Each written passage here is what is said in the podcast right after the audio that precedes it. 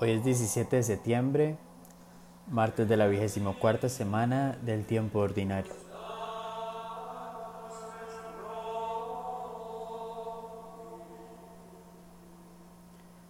Señor mío y Dios mío, creo firmemente que estás aquí, que me ves y que me oyes. Te adoro con profunda reverencia. Te pido perdón de mis pecados y gracia para hacer con fruto este rato de oración Madre mía Inmaculada, San José, mi Padre y Señor, Ángel de la guarda, intercede por mí. En nombre del Padre y del Hijo y del Espíritu Santo. Lectura del Santo Evangelio según San Lucas. En aquel tiempo, un fariseo invitó a Jesús a comer con él. Jesús fue a la casa del fariseo y se sentó a la mesa.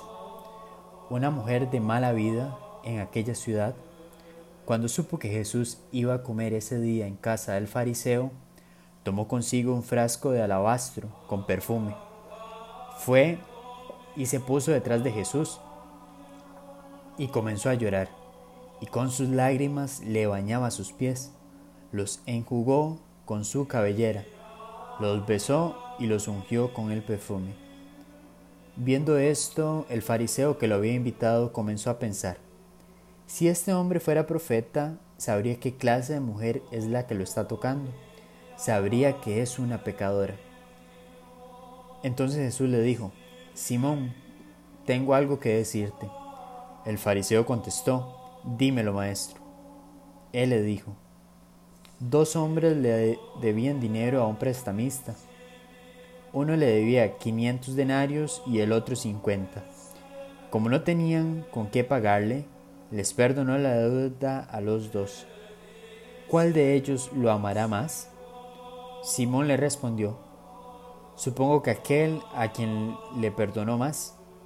Entonces Jesús le dijo, has juzgado bien. Luego, señalando a la mujer, dijo a Simón, ¿ves a esta mujer? Entré en tu casa y tú no me ofreciste agua para los pies mientras que ella me los ha bañado con sus lágrimas y me los ha enjugado con sus cabellos. Tú no me diste el beso de saludo. E ella, en cambio, desde que entró, no ha dejado de besar mis pies. Tú no ungiste con aceite mi cabeza. Ella, en cambio, me ha ungido los pies con perfume. Por lo cual yo te digo, sus pecados, que son muchos, le han quedado perdonados, porque ha amado mucho. En cambio, al que poco se le perdona, poco ama. Luego dijo a la mujer, tus pecados te han quedado perdonados.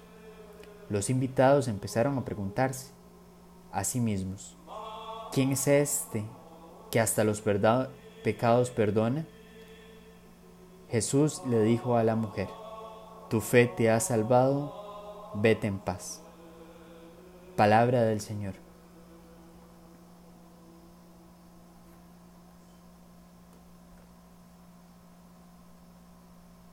San Juan de la Cruz decía que al final de nuestra vida seremos juzgados en el amor.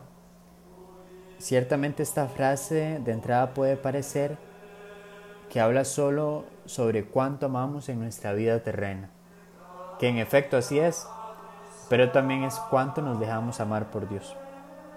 Precisamente en torno a esta idea primera, meditaremos la lectura. El Evangelio nos presenta tres personajes con tres situaciones, que dos son variables, cambian y podemos ser cada uno de nosotros, y un eternamente constante, que no cambia. Él, Jesús. Jesús se hace presente en toda situación de nuestra vida, incluso en una escena tan común como una cena, presente y dispuesto a amar brindar consuelo a través del perdón. También encontramos aquel personaje que, desesperado por su historia, se encuentra abandonado a los pies del Señor, buscando de su amor, ofreciéndole a Jesús lo más valioso que podía, no el perfume en sus pies, sino sus lágrimas de dolor, de angustia, de abandono, haciendo viva la frase del Salmo. Un corazón quebrantado y humillado, Señor, tú no lo desprecias. Sin embargo, está aquel que, aunque ha recibido al Señor en lo más íntimo de su, de su ser, en su casa, que es testimonio del amor del Maestro, por su cuestionamiento y duda, se excluye de este amor. No es partícipe de la felicidad plena que brinda el amor de Dios. Para este día, ¿qué actitudes quiero vivir? ¿Vivir en el amor de Dios o vivir en la fijación a realidades ajenas y llegar a perderme de ese amor único y especial con el cual Jesús quiere amarme. Tomad, Señor, y recibid toda mi libertad, mi memoria, mi entendimiento y toda mi voluntad, todo mi haber y mi poseer.